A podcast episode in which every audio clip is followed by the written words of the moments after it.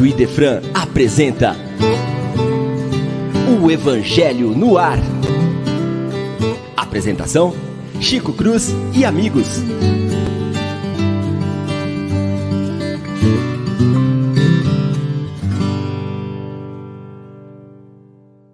Bom dia, bom dia a todos os queridos amigos. Hoje, em particular, o nosso bom dia vai para Leon e Ana. Olha aí, gente, a Lili chegou, né? Chegou na quinta-feira, linda de morrer, cheia de vida, de esperança, né? É mais uma florzinha para o Leon, né? Seja muito feliz, que Jesus abençoe a família e que vocês possam criar um profundo elo de amor, de respeito fraternal, de solidariedade com essa coisinha fofinha que vem aí, né? Não é só amor que a gente dedica aos filhos, é também todo um trabalho voltado para essa direcionamento, para esse direcionamento, que é educar e mostrar é, o caminho é, idealizado por Jesus para os novos reencarnantes na Terra. Muito feliz, Leon, por você. Jesus te abençoe, viu? Você, a Ana, é, a, a Anne e a Lili agora, tá bom? Bom dia, dona Paula. Como vai a senhora? Bom dia, Chico. Eu estou bem, graças a Deus. Uma noite meio tumultuada, mas estamos levando aí. E você está com uma voz meio né? Chico? Eu estou. Eu estou. Olha como você tem a percepção, hein? Que maravilha, né? Está meio rouca.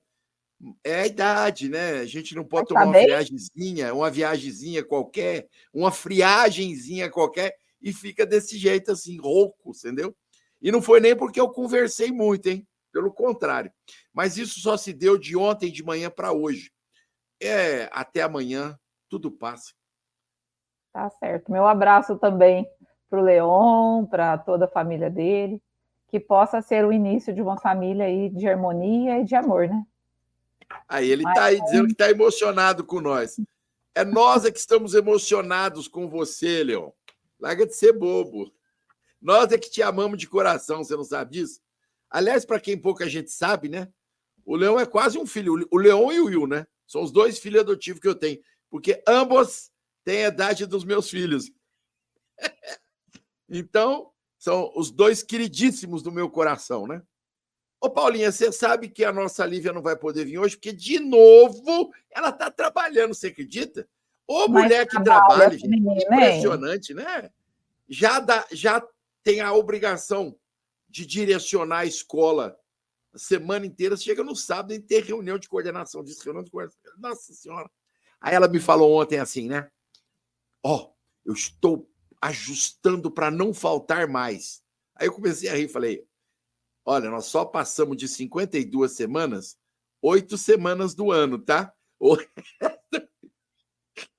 Bem sabe como é que é, né? Tanto é verdade que na semana pequena, que vem, Paulo. quando eu era pequeno, meu pai sempre falava para nós assim, ó. Com qualquer coisa que discutia, ah, eu quero fazer tal coisa, ele falava, ó, não esquece, primeiro, tra... primeiro a obrigação, depois a devoção e Exatamente. depois a diversão. É, é nessa isso. ordem. É assim, é nessa depois ordem mesmo. Você vai divertir. Mas primeiro é o trabalho. Tá certo. Hum.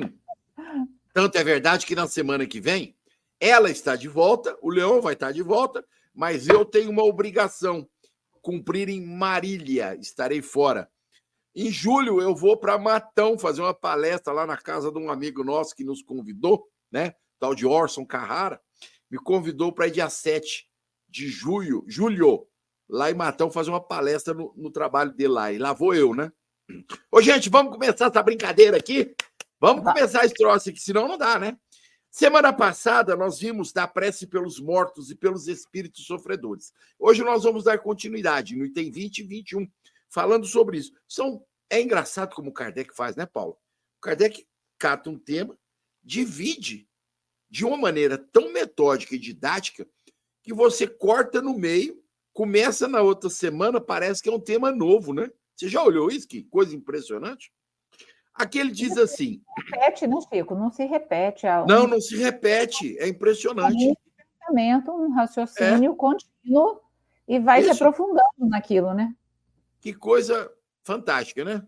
A gente precisa ler Kardec com um olhar diferenciado mesmo. Você lê o Evangelho todo dia, todo dia você aprende um troço novo. Eu tô velho já, e olha, cadê? Esse espírito da verdade não estava brincando, não, hein? Com certeza. Bicho é bom. Deixa eu ler aqui Vamos o lá. texto. Vamos lá. Outras pessoas fundamentam-se numa razão mais especiosa, a imutabilidade dos decretos divinos. Deus, dizem, não pode mudar suas decisões a pedido das criaturas. Sem isso, não seria estável no mundo. Assim, se o homem não tem nada a pedir a Deus, não lhe resta senão submeter-se e adorá-lo. Há nessa ideia uma falsa aplicação da imutabilidade da lei divina. Ou melhor, há uma ignorância da lei no que diz respeito à penalidade futura. Essa lei é hoje revelada pelos Espíritos do Senhor visto que o homem está maduro para compreender o que na lei é conforme ou contrário aos atributos divinos. Eu vou fazer um comentário, vou passo para você, depois nós voltamos, vamos para o segundo período, depois terceiro período, quarto período hoje. Vamos dividir em quatro períodos aqui. Gente, observem a fala dos espíritos. A, a nossa essência ainda é de acreditar mas não entender. Acreditar no divino, todos nós acreditamos. Entender o divino é coisa que está muito longe de nós ainda. Porque nós não temos a sutileza da espiritualidade maior para compreender a figura de Deus. As leis que ele nos, que ele nos deixou, que ele nos traz, ela não é algo para ser quebrado, para ser mudado. Mas o entendimento dessa lei depende particularmente de cada um de nós. E aí vem o problema. Nós temos diversos níveis de entendimento. É como uma criança que está no primeiro ano, segundo ano, terceiro ano, quarto ano, quinto ano. Você não vai dar aula de quinto ano para criança do primeiro, porque ela não vai entender nada. O que a espiritualidade faz conosco? Ela nos dá conhecimento na medida do nosso progresso moral e intelectual. Então, tudo aquilo que nós olhamos, que fala sobre mistérios, sobre sobrenatural, quebra-se com a fala dos espíritos. A lei de Deus é imutável. O entendimento depende da nossa condição espiritual. Então, a cada tempo Cada sociedade vai aprimorando o seu entendimento, o seu conhecimento, cada indivíduo vai fazendo isso e a gente vai começando a compreender melhor o Criador. Falei, Paula, sua vez. Eu achei bem interessante a maneira como você começou.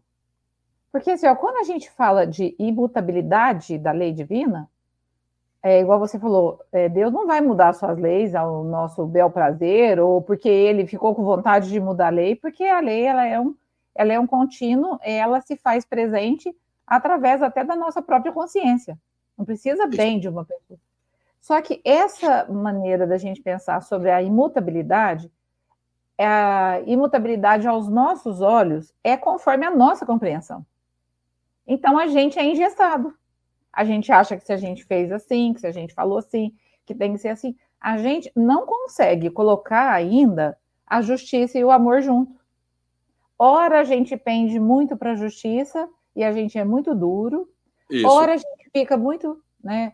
É, é, fica fazendo muita concessão em função de ser amoroso e a gente se perde e a gente vê muitos pais falando eu não sei mais o que fazer, eu não sei se eu errei, porque, assim, fica aquela dúvida entre a razão e o sentimento. Então, nessa imutabilidade, os espíritos vão falar um pouco aqui nesse, nesse trecho que a gente vai ler.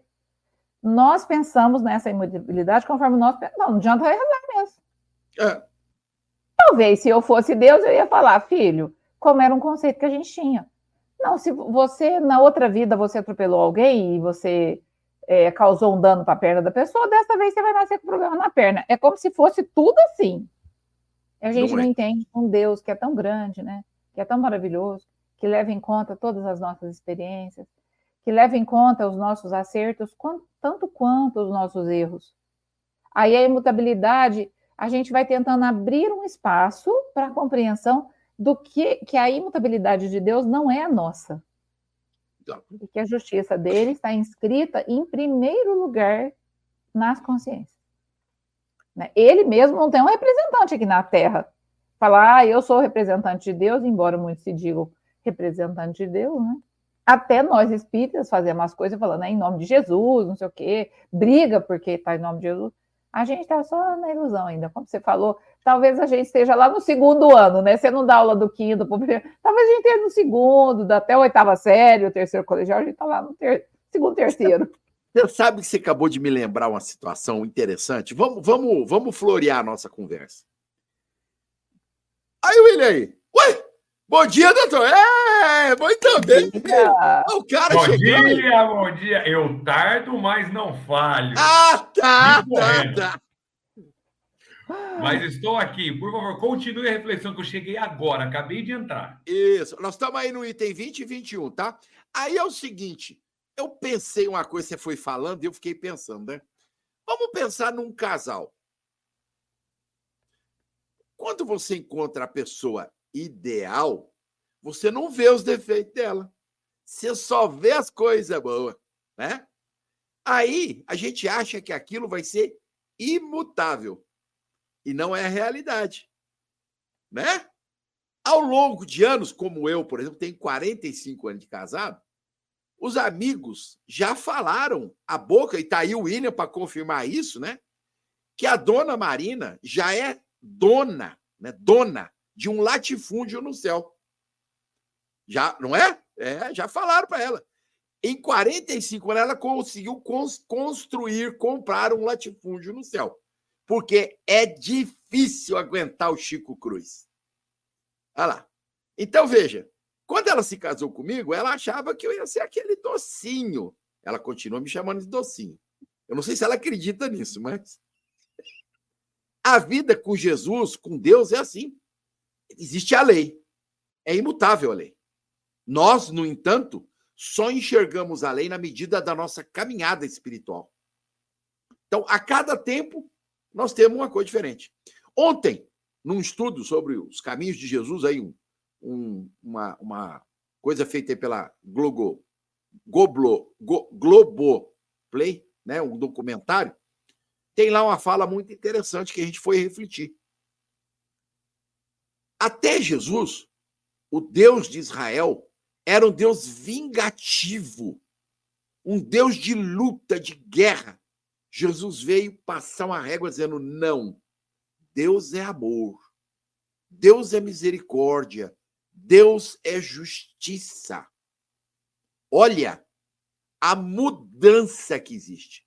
E em cada momento da nossa existência e do nosso crescimento espiritual, nós enxergamos a vontade do Senhor e a lei dele de uma maneira diferente. Concorda, doutor? Plenamente. Plenamente. Principalmente na parte do latifúndio da Marina. Essa aí, boa. Sem, sem em gênero, número e grau. É, isso, isso, isso é uma santa. Isso porque eu disse que você e o Leão são quase meus filhos carnais. Por Imagina se não falar. fosse. Por se isso que a gente inimigo. A gente tem propriedade para isso. se eu não te conhecesse, eu não podia, mas como eu conheço, eu atesto. Mas nós estamos falando, só, só voltando que eu falei, desculpem o atraso, eu estava em outro compromisso e acabei me atrasando. Mas um bom dia a todos, um sábado iluminado, né? Nós estamos falando sobre a prece pelos mortos e pelos espíritos sofredores, certo? Sim, item 20 e 21. É, então, então, está mais ou menos no que eu estava alinhavando no decorrer da semana, no que eu estava estudando mas que cheguei atrasado e eu peguei meio que vocês conversando assim. Desculpe não ter acompanhado do princípio, mas vou fazer as minhas considerações dos itens. Mas do concordo. Item, do primeiro item. É, concordo em, em, em, gênero, número e grau. Inclusive, é, é, eu sempre falo que a prece é o sustentáculo de nossa alma, a prece é o que a gente que nos move. Eu gosto de falar muito assim: a gente tem várias obrigações do corpo, né? Acho que todo mundo acorda de manhã, faz, escova seus dentes, tem os seus hábitos higiênicos normais. A prece, é, para mim, é a limpeza espiritual, é o nosso contato, é o que revigora as nossas energias. Eu tenho isso comigo há muito tempo e eu tento fazer isso. Com o estudo da doutrina, é, por mais que existem algumas, algumas religiões, alguns, alguns, alguns tipos de pensamento que não aceitam muito bem a, a teoria da, da prece pelos mortos, né? Pela, por aqueles que já não encontram entre nós. Acho que a palavra morte é muito forte, eu gosto mais de desencarnar. É, mas nós, na doutrina espírita, nós vemos o quanto que isso é profundo, o quanto que isso ajuda. Tá? E para os espíritos sofredores, nós vamos mais além. Não vamos colocar, porque eu acho que todos nós que vivemos na Terra sofremos. Conheço ninguém que fala, não, a minha vida é um mar de rosas. Ux, não tenho problema nenhum. Todos nós conhecemos ou mesmo nos colocamos, eu me coloco muito como um espírito sofredor. A própria medicina, a própria ciência hoje, né, já prova a força e eficácia da vibração da oração para aquelas pessoas que se encontram enfermas. Isso é provado em artigos científicos. Para a gente ter ideia de quão profundo e ainda nós ainda estamos arranhando, né, nessa no entendimento da oração e da prece, porque ainda se nós formos é, é, levarmos a, a, ao, ao manto miraculoso, as curas causadas pela prece pela cristandade é considerado milagre, muitos se tornam santos por causa dos milagres, pela cura através da fé, da prece, da oração. Ora, se isso já é provado na parte miraculosa, se isso já está provado na parte científica, o que nos resta entender o nosso poder como filhos do Criador? Afinal, como nós estamos falando de Jesus, Todos vocês podem fazer tudo o que eu faça, basta ter a fé de um grão de mostarda. Né? Para quem já viu um grão de mostarda, aí o pai Chico sempre me faz lembrar, ele é desse tamanhozinho assim, ó. O grão de mostarda é desse tamanhozinho assim. Então, a, essa, essa expressão, quando nós é, é, entendemos e conseguimos compreender a força energética dessa oração, dessa prece, para os desencarnados e para os encarnados, os desencarnados, porque recebe, recebem um bom ânimo disso, né? Me dá até um minuto, Chico. É, é, eu gosto muito do, uma, da questão do Evangelho, do Evangelho, não, desculpa, do Livro dos Espíritos. Acho que não foi lido ainda, mas vou, se forem lidos, vocês, por favor, me parem. Questão 665. Que se deve pensar na opinião dos que rejeitam a prece em favor dos mortos, por não se acharem prescritas no Evangelho. Kardec pergunta e os espíritos respondem. Aos homens disse o Cristo: Amai-vos uns aos outros. Essa recomendação contém de empregar o homem todos os meios possíveis para testemunhar, testemunhar aos outros homens afeição, sem haver entrado em minúcias quanto à maneira de atingir ele esse fim. Se é certo que nada pode fazer que o Criador, imagem da justiça perfeita, deixe de aplicá-la a todas as ações do Espírito, não menos certo é que a prece que lhes dirige por aquele que vos inspira afeição, constitui para este um testemunho de que deve de que dele vos lembrais. Testemunho que forçosamente contribuirá para lhe suavizar o sofrimento e consolá-lo, desde que ele manifeste o mais ligeiro arrependimento, mas só então é socorrido.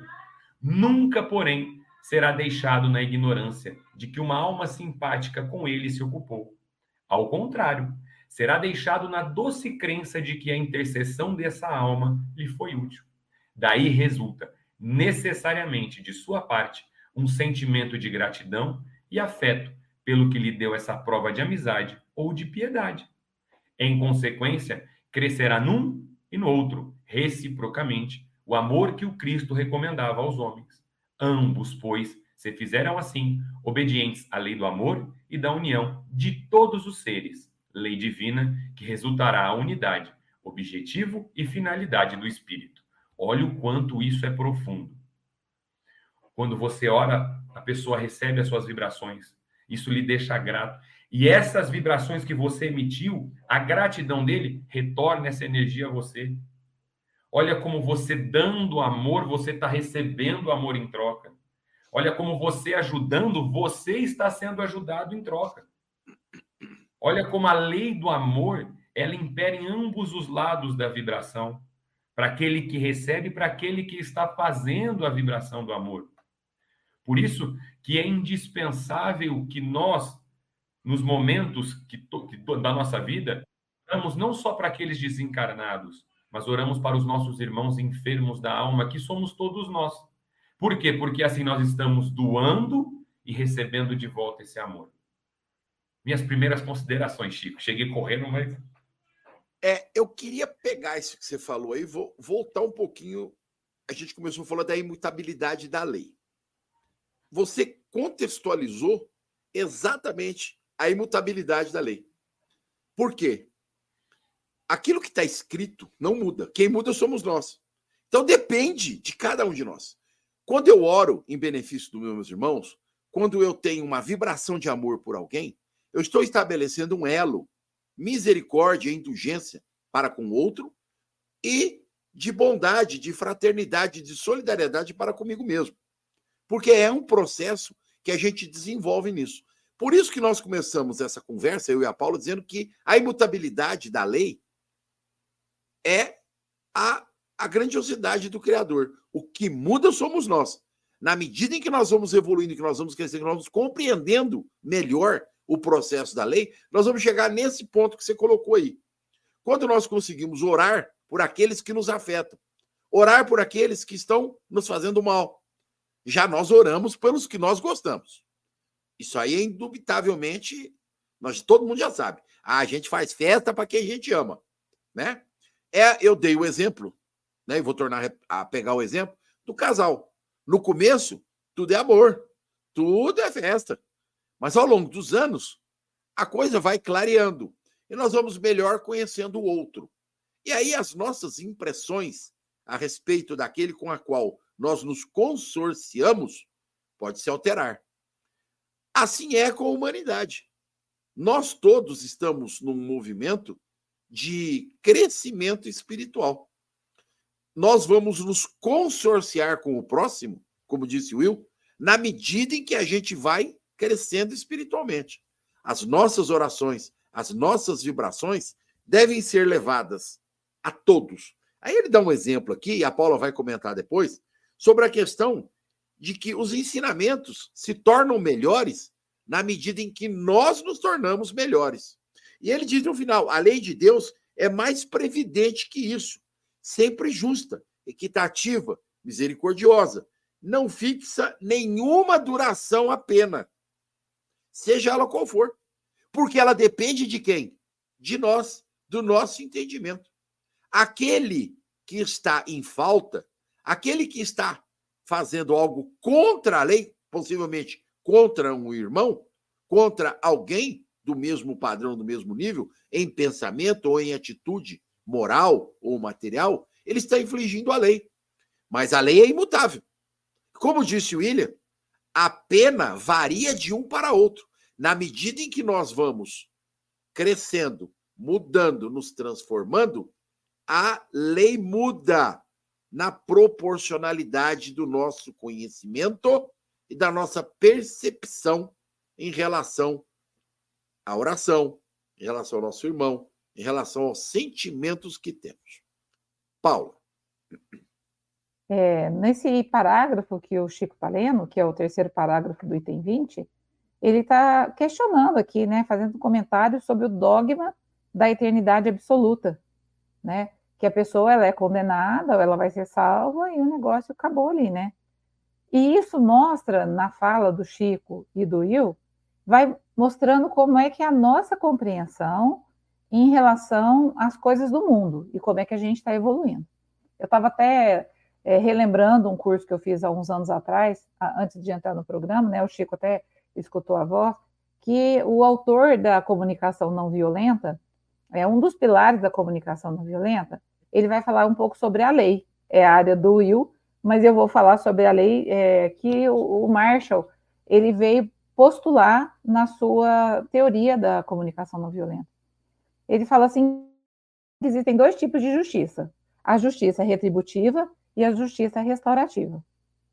Isso tem tudo a ver com aquele momento, que era o olho por olho, que o Chico falou, que Deus era a guerra, ele dava, ele mandava matar, e esse momento que Jesus veio nos falar do amor, até o Espiritismo, que a gente vai é, pensar um pouco sobre isso. O que, que é a justiça retributiva?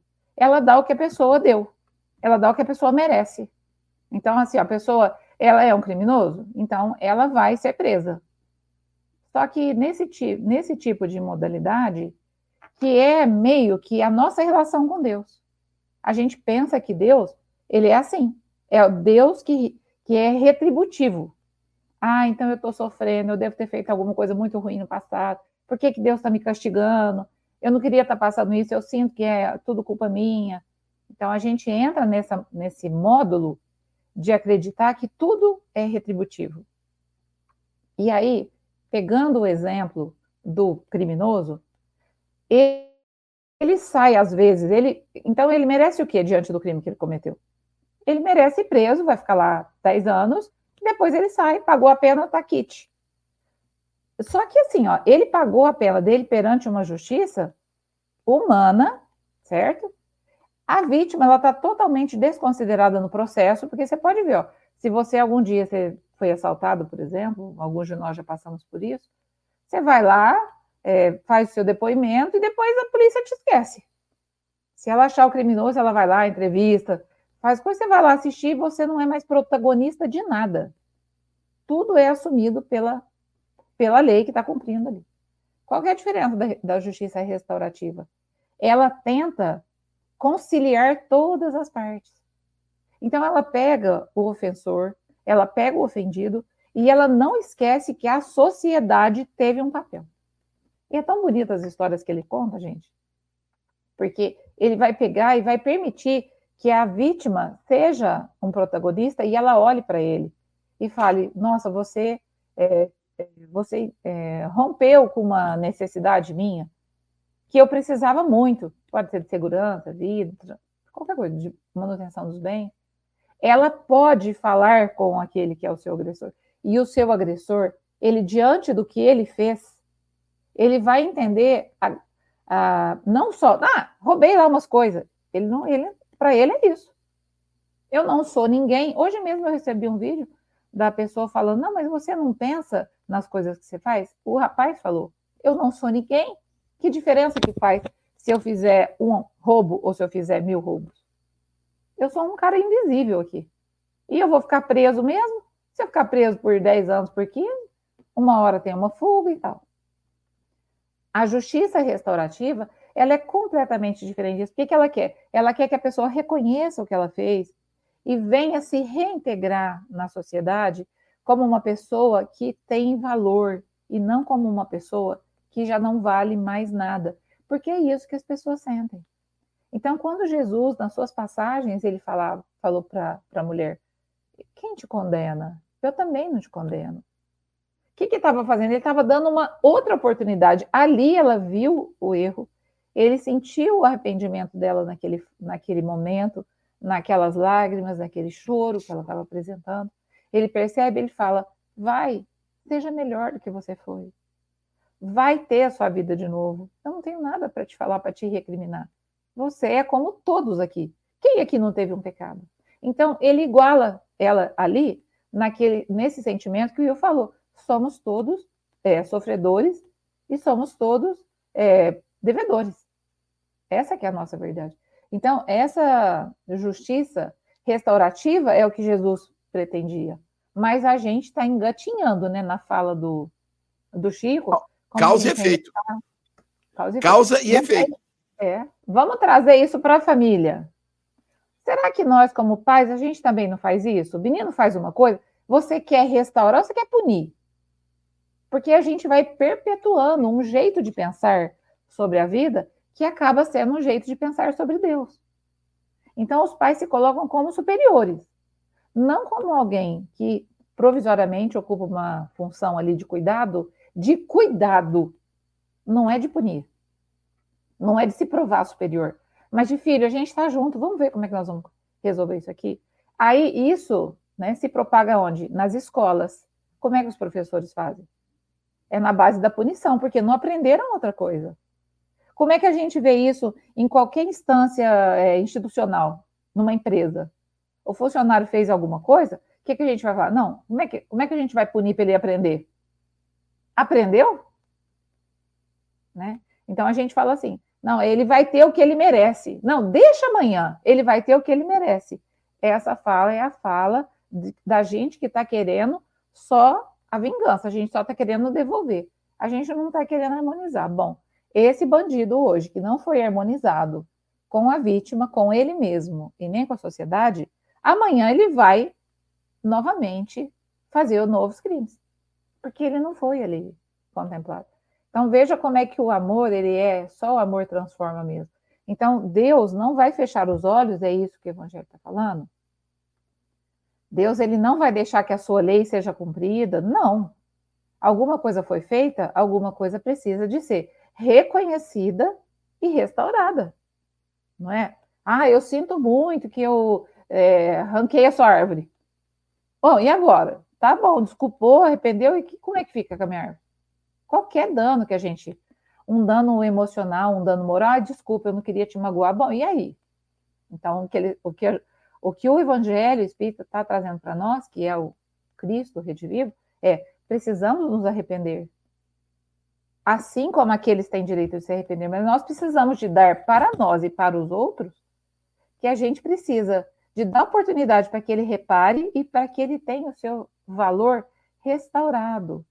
Porque se a gente fosse se dar o valor pelo nosso passado, nós não seríamos nada. Essa que é a verdade.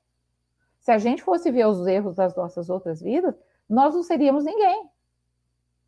Né? Jesus ia falar assim, ó, fica aí de... E não é isso. A gente tem que sair das ilusões da vingança e entrar nas ilusões do quê? Que a gente é responsável. É, o bonito disso da, da comunicação não violenta e da própria lei, que ela prevê que existem três lados, o agredido, o agressor e a sociedade, né? E aí eu estava vendo uma coisa maravilhosa, veja, os autores, quando eles começaram a pesquisar sobre essa, esse tipo de justiça ao redor do mundo, me parece que foi em 1917, eles encontraram alguns lugares no mundo em que essa justiça retributiva já era usada.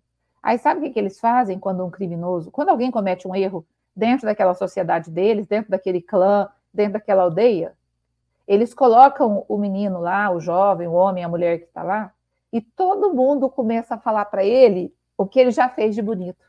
Então ele fala assim: Olha, Fulano, você fez isso hoje, mas eu quero te dizer que teve um dia que você, para mim, é, você, eu estava muito triste, você me disse bom dia. Aí alguém fala para ele assim: olha, um, uma pessoa que cometeu um crime dentro daquele, daquele grupo social. Ao invés de todo mundo ficar contra ele, as pessoas começam a falar para ele: você é importante para mim, eu te amo. Não importa que você. Aí todo mundo fala. Como que a pessoa não se deixa tocar por aquilo e fala: meu Deus, eu tenho um papel que é muito maior eu existo e eu tenho valor. Então, assim, a beleza do que o amor é capaz, a gente ainda não alcançou, por conta do nosso, nosso estágio. Mas a gente já está começando a ver que ferir o outro como a gente é ferido não está resolvendo. Que só punir o bandido não vai resolver. Que só castigar as crianças, muitas vezes as crianças aprendem a dizer, né? Eu não, bate mais. Eu não estou nem aí. Você não é nada para mim. Eu não escolhi você como meu pai. Coisas que. Por quê? Porque o ódio não está restaurando aquela criança, não está trazendo aquela criança. Está distanciando a gente do quê? De uma sociedade fraterna, de uma sociedade mais humanizada. E desse lugar que Jesus está preparando para nós. Para a gente poder ocupar esse lugar, nós vamos ter que aprender. Aquele que está desencarnado ou aquele que está encarnado, como alguém que é digno de respeito e de amor. Se você não puder dar o seu amor naquele momento, pelo menos oferte o seu respeito. Faça uma prece. Eu não, agora eu não estou conseguindo, mas eu peço que Deus, para que ele encontre a luz, é uma, uma coisa que eu trabalho muito, que ele possa se encontrar em algum momento com Deus e com a luz. E aí a gente vai estar tá fazendo um pouquinho do nosso trabalho, que é caminhar nas pegadas do Cristo, né? Eu acho que, para mim, me tocou muito quando eu lembrei da, dessas dois tipos de justiça. E aí quero ouvir vocês. Ouviu o William? Vamos ouvir o William.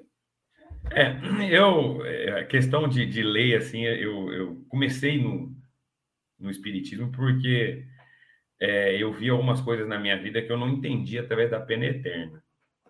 Quando eu comecei no direito, eu comecei a trabalhar junto a um advogado na área criminalista. E eu visitei alguns presídios e podia ser o que for.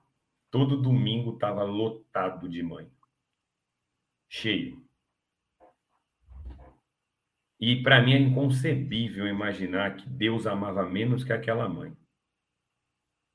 Porque se você perguntasse para uma mãe numa fila, que eu tive a oportunidade, é, o filho dela estava preso por roubo, tráfico e formação de quadrilha.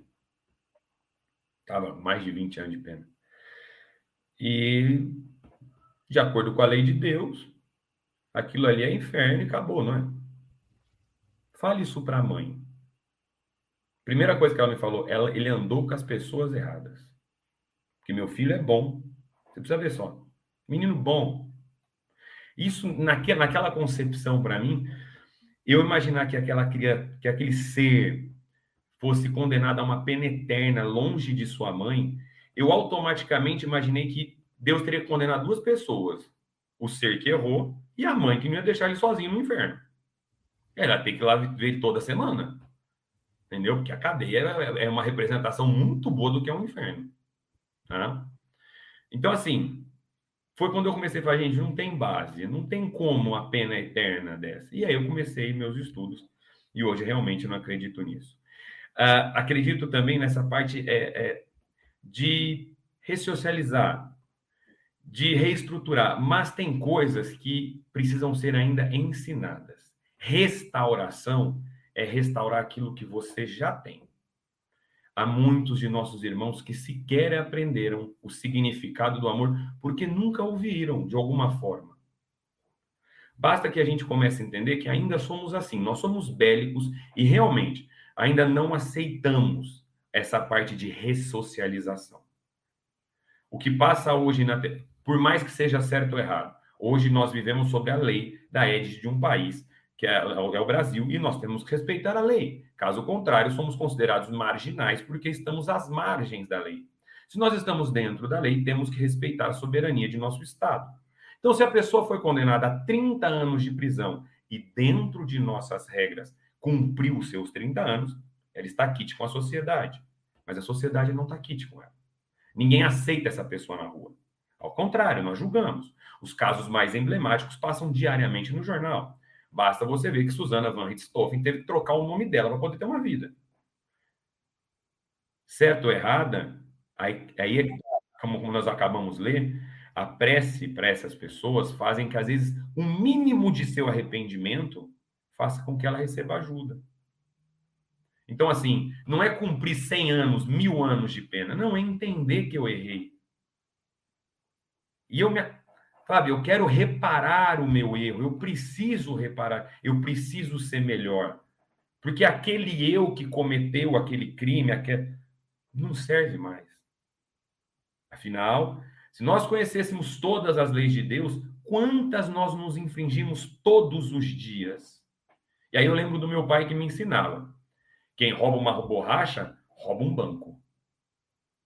Então qual a diferença eu, que odeio o meu inimigo, que quero o mal dele, quero que ele morra, para aquele que teve o ato de matar. A transmissão não é pelo pensamento.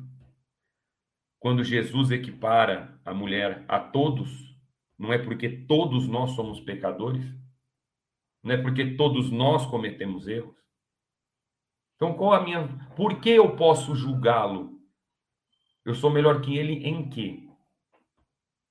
Então, entendermos a nossa situação como encarcerados de um corpo físico pelos erros do passado, quer dizer que nós estamos todos aqui da mesma forma.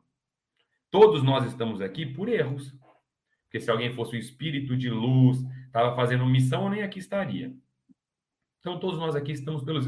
Uns mais ou menos, não vamos entrar no mérito, mas estamos aqui porque erramos, porque precisamos aprender diuturnamente. Mas eu acho ainda mais, há uma evolução disso, eu acho muito bonito isso. Basta a gente pegar o que era a minha infância, Como você colocou, Paula, sabiamente, nós realmente fomos, nós crescemos pela punição. Se eu falasse para o meu pai, bate mais que eu não estou sentindo, eu estava morto há muito tempo. Mas já tinha desencarnado há muito tempo. Até porque eu sou de uma época que meu pai falava: eu te dei a vida, eu posso tirar. Olha como é profundo. Né? Olha que ignorância de um ser.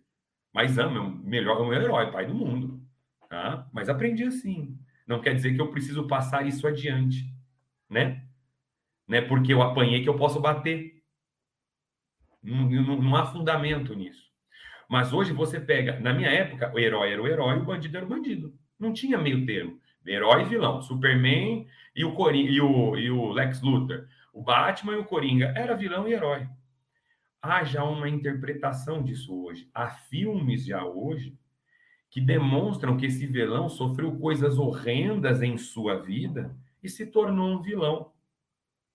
Não justificando, não, não há justificar o injustificável, mas a questão é, é entender que o outro sofreu. É entender que eu preciso ver o quanto esse irmão sofreu para chegar lá. Ele não é ruim, ele não é mau, não. Ele é meu irmão e meu irmão em Deus. Ele precisa ser amado. É difícil? Muito. Muito. Porque quando você entra na parte de criminalidade, de criminalidade, você está falando, às vezes, crimes que chocam que perdoar é muito difícil. Só quem passou sabe. Mas eu acho que a gente tem que começar a ver que isso é um, é é um movimento da gente entender que quem mais precisa de ajuda é aqueles que sequer compreendem o amor. Eu gosto muito de uma palestra do Divaldo que eu fui aqui na, no Pestalozzi, e o Divaldo falou de Caim e Abel que Caim matou Abel. E ele, eu lembro até hoje, a frase que ele fala, eu adorava. Ele falou: se eu fosse Caim, eu também teria matado Abel. Porque só o que Abel fazia era bom. Caim fazia tudo errado. Deus só amava Abel, só Abel, Abel, Abel. Então, quer dizer, a gente tem que entender os conceitos das coisas. Entender, e aí eu gosto muito da. Quem já assistiu The Chosen aqui, uma passagem que, que o o personagem que faz o Cristo fala, e ele fala para um, um, um rapaz que cuida das ovelhas, ele fala: se você perdesse uma de suas ovelhas, o que você faria? Ele falava: eu iria atrás dela e tentaria é, trazê-la de volta. E as outras? As outras eu deixaria para o meu irmão cuidar por enquanto, porque ele pode olhar, mas é porque as outras estão bem. Aí o ele fala: é, porque as outras estão bem. E hora que você conseguisse trazer essa ovelha perdida, o que você faria? Ele fala, eu faria festa, porque eu trouxe ela de volta. Ele falou, é assim que Deus faz. Porque aquelas ovelhas que estão bem, que estão. Está tudo bem. Ele precisa ir atrás daquela que necessita de ajuda. É aquela que precisa trazer de volta para o meio. Porque é aquela que precisa de atenção. É aquela que precisa ser amada. É aquela, é aquela que está fora. Porque os outros que estão no meio já entenderam já compreenderam, estão andando juntos, estão evoluindo junto. A atenção tem que ser dada, o amor tem que ser dado para aquele que está fora. A prece deve ser endereçada para aquele. Então, entender, sei que nós estamos engatinhando, entender o que é o amor. Mas é crucial que nós também entendemos que amar a todos, orar para todos, faz parte de nossa evolução. E aí é que tá. Quando nós paramos para orar e reconhecemos os nossos erros, aí nós estamos dando grandes passos para entender o amor. Certo, Chico?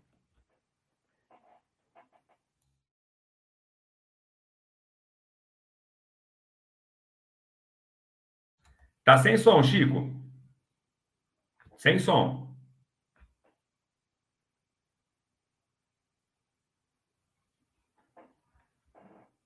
Não. Tá fechado. Voltou agora? Voltou agora. Muito bem. Eu vou colocar uma frase que está no Evangelho para ilustrar isso que o William falou. Leiam aí comigo.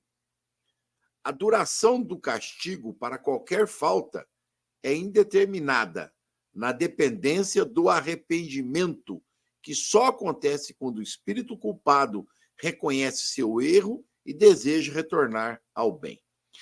Vamos pensar o seguinte: a lei é imutável, como nós começamos a falar lá atrás no nosso programa. Deus cria com a imutabilidade. Nós é que precisamos entender como é que nós vamos lidar com a lei, como é que nós vamos aprender a nos ajustar ao processo da lei.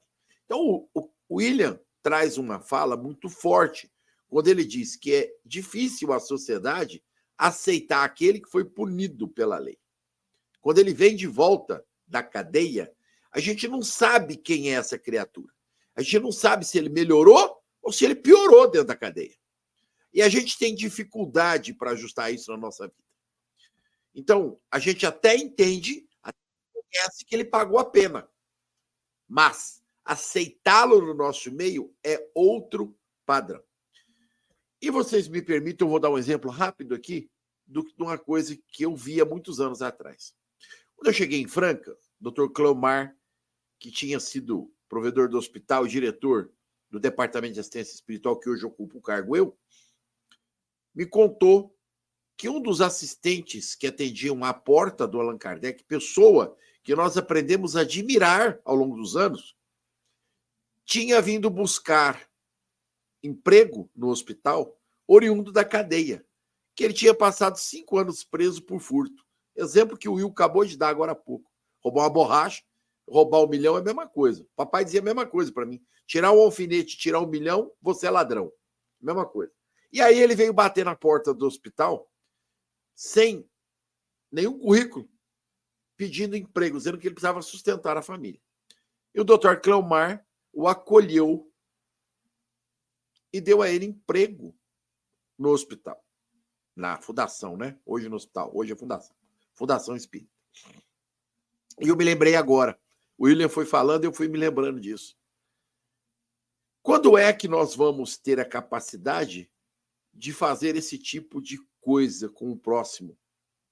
Porque somos todos irmãos, somos todos filhos de Deus. Então, quando nós estamos no processo da oração, nós estamos voltados para entender aquilo que o Evangelho nos conclama, a oração pelos mortos, a oração pelos sofredores, nós nos enquadramos exatamente aí. A lei é imutável. Como é que eu entendo a lei? Qual é o meu procedimento perante a outra lei? Que Jesus disse: ama o teu próximo como a ti mesmo. Se você estivesse no lugar dele, saindo da cadeia, você desejaria que alguém abrisse as portas, te acolhesse e te desse uma nova oportunidade? Ah, é difícil, Chico. Eu sei que é. Mas se você não fizer, quem o fará? Se você quer ser discípulo de Jesus, dos seus ensinamentos de amor, a gente precisa começar a aplicar. Não é ser bonzinho para o bonzinho. A gente precisa aprender a ser bonzinho para o malzinho. Concorda, William? Que a gente precisa ser bonzinho pro malzinho? Concorda? Só para saber se você concorda. Não, perfeitamente, que eu falo. Buscar a ovelha que está desgarrada, né? Porque nós somos o malzinho também. É, eu, é, eu, foi o que eu fiz com você, não foi? Exatamente. Ah, é, muito bem, muito bem. Modéstia e brincadeira à parte, né? A gente entende que nós só conseguimos ofertar aquilo que o coração pode dar. Já que a gente às vezes não consegue fazer para a sociedade, a gente precisa fazer isso dentro do lar.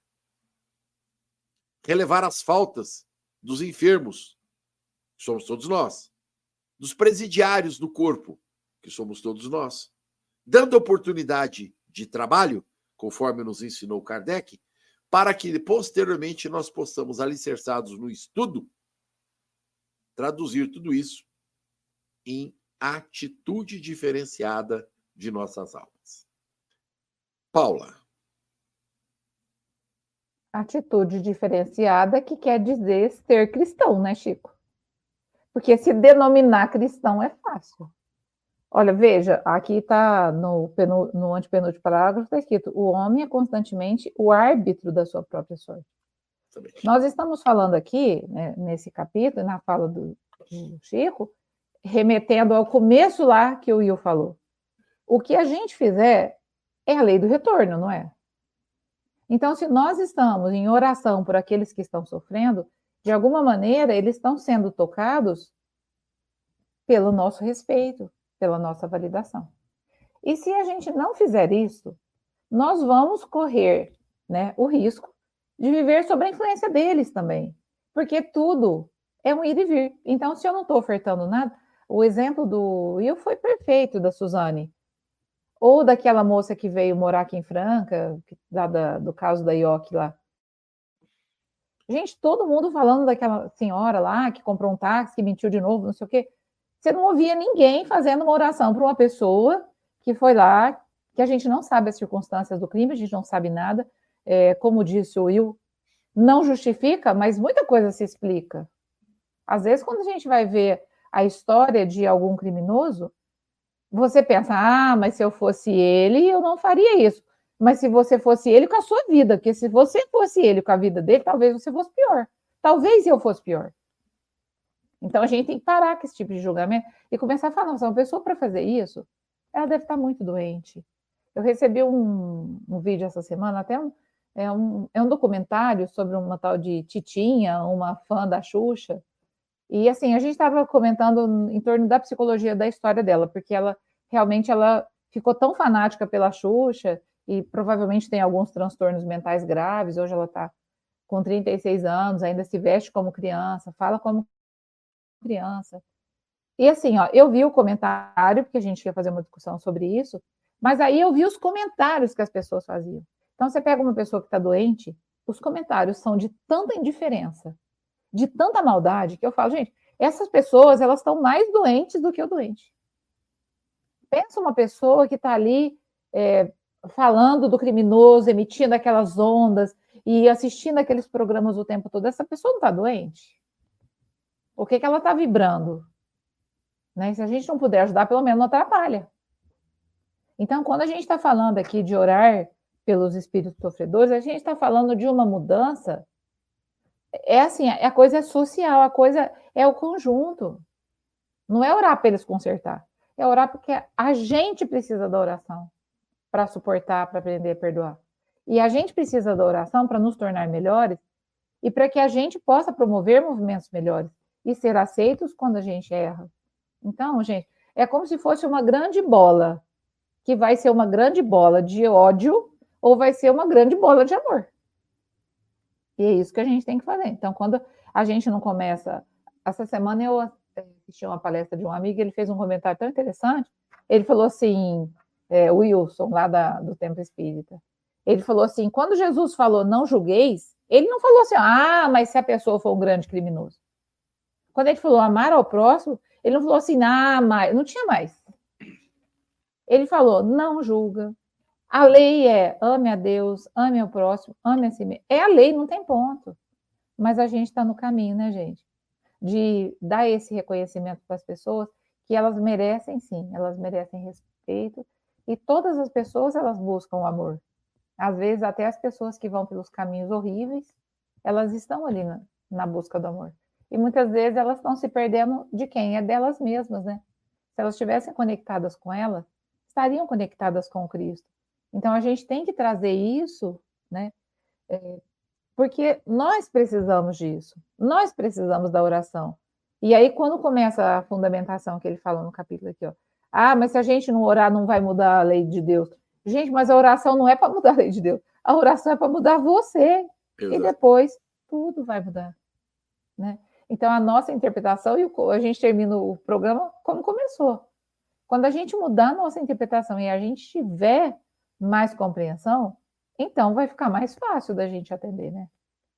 Aqui a Ana Barbosa fez um comentário, né? Podemos orar pelos que fazem. Esses comentários também, perfeito, Ana.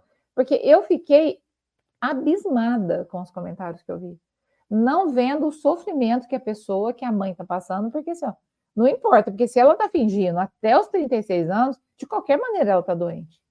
Mas absolutamente me parece, né? Entendendo que às vezes as pessoas estão cansadas de tanta violência e impunidade. Não é uma situação fácil. Não é uma situação fácil mesmo, Ana. Por isso que muitas vezes eu falo, só rezando. Muitas vezes eu falo, às vezes a pessoa fala, ei, Paulo, mas também não faz nada, não vai lá. Fala, não, tem hora que é só rezando, eu não vou mudar, realmente. Eu vou ter que tentar ser um pouquinho mais, é, é, tentar conciliar um pouco mais de amor e um pouco mais de justiça na medida da minha capacidade ou da minha incapacidade, né? É difícil, o Augusto aqui falou, né? senhor Augusto, os sãos não precisam de médico. Então, nós todos estamos necessitados do Cristo e o Cristo está esperando que a gente abra os braços para recebê-lo. As suas despedidas, Paula. Eu trouxe uma mensagem aqui, ó, que eu achei que era só nós dois, mas ela é curta e ela é de autor desconhecido. E ela vai falar sobre o amor, que chama Poema da Justiça. E, então o autor escreve assim, ó: A inteligência sem amor te faz perverso. A justiça sem amor te faz implacável. A di diplomacia sem amor te faz hipócrita. E o êxito sem amor te faz arrogante. A riqueza sem o amor te faz avaro. E a docilidade sem amor te torna servil. A pobreza sem amor te faz orgulhoso. E a beleza sem amor te torna ridículo. A autoridade sem amor te torna um tirano, e o trabalho sem amor te torna um escravo. A simplicidade sem amor te deprecia. A oração sem amor te torna introvertido. A lei sem amor te escraviza. A política sem amor te deixa egoísta. A fé, olha que bonito. A fé sem amor te deixa fanático. E a cruz, a cruz do Cristo sem amor, é só uma tortura. E a vida sem amor, a vida sem amor não tem nenhum sentido. Que nós possamos, então, colocar amor em tudo. Assim seja. Ô, Paula, cola essa, essa poesia, cola, e põe aí no chat, fazendo um favor. Cola ela inteira, põe no chat, fazendo um favor. William. Só finalizando, né?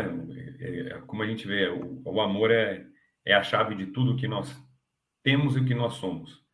É, a Ana também colocou ali, além do que comete a falta, sofre, imagina como fica a vítima e a família da vítima. Olha, e você imagina para perdoar, como é que fica. Por isso que nós estamos num vale, infelizmente, estamos aqui num vale de sofrimento ainda pelas nossas imperfeições.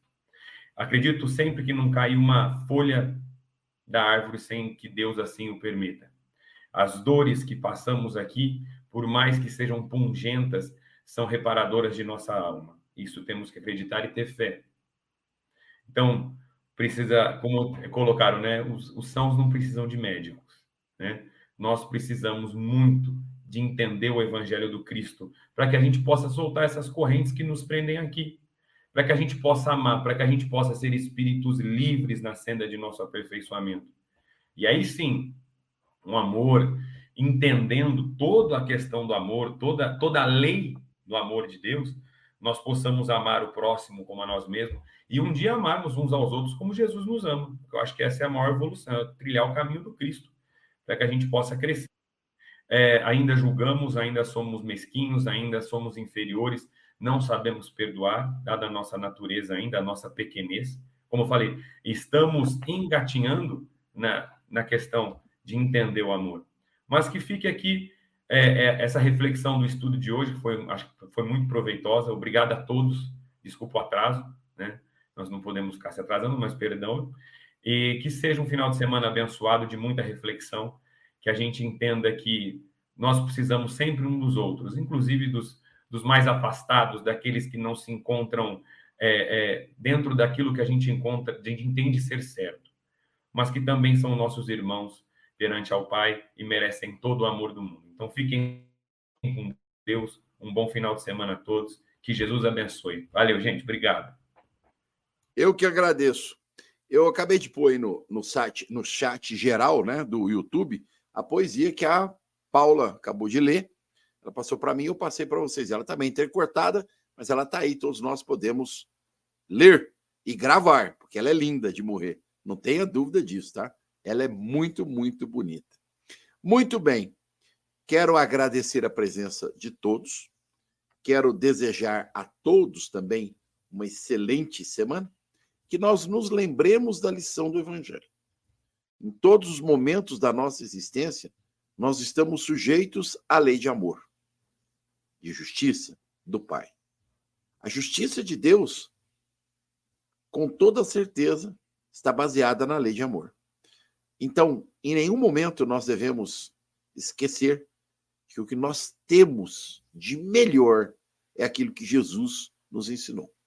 Amar ao próximo como a si mesmo, indiscutivelmente a todos. Não tem mais. Temos que fazer aquilo que pode até ser difícil para um ou para outro, mas é a lei. Fora disso, nós estaremos estabelecendo contra nós a própria lei lá no futuro. Não se esqueçam disso. Desejamos a todos um excelente final de semana. E uma vez mais, rogamos a Jesus que abençoe o Leon, sua família, a Lili, que está chegando aí, né? E nós torcemos que a coisa né, vai. Porque, afinal de contas, o William vai ter que casar os filhos dele com alguém. Né? A gente espera que tenha um consórcio aí, legal. Né? Exatamente. Já estamos, não podia já estamos encerrar programando. o programa. É, não podia encerrar o programa sem essa, né? Essa é muito boa. Um beijo no coração. Obrigado, Marcela, pela sua participação nos bastidores do nosso programa. Fiquem com Deus. Uma excelente semana a todos. Até.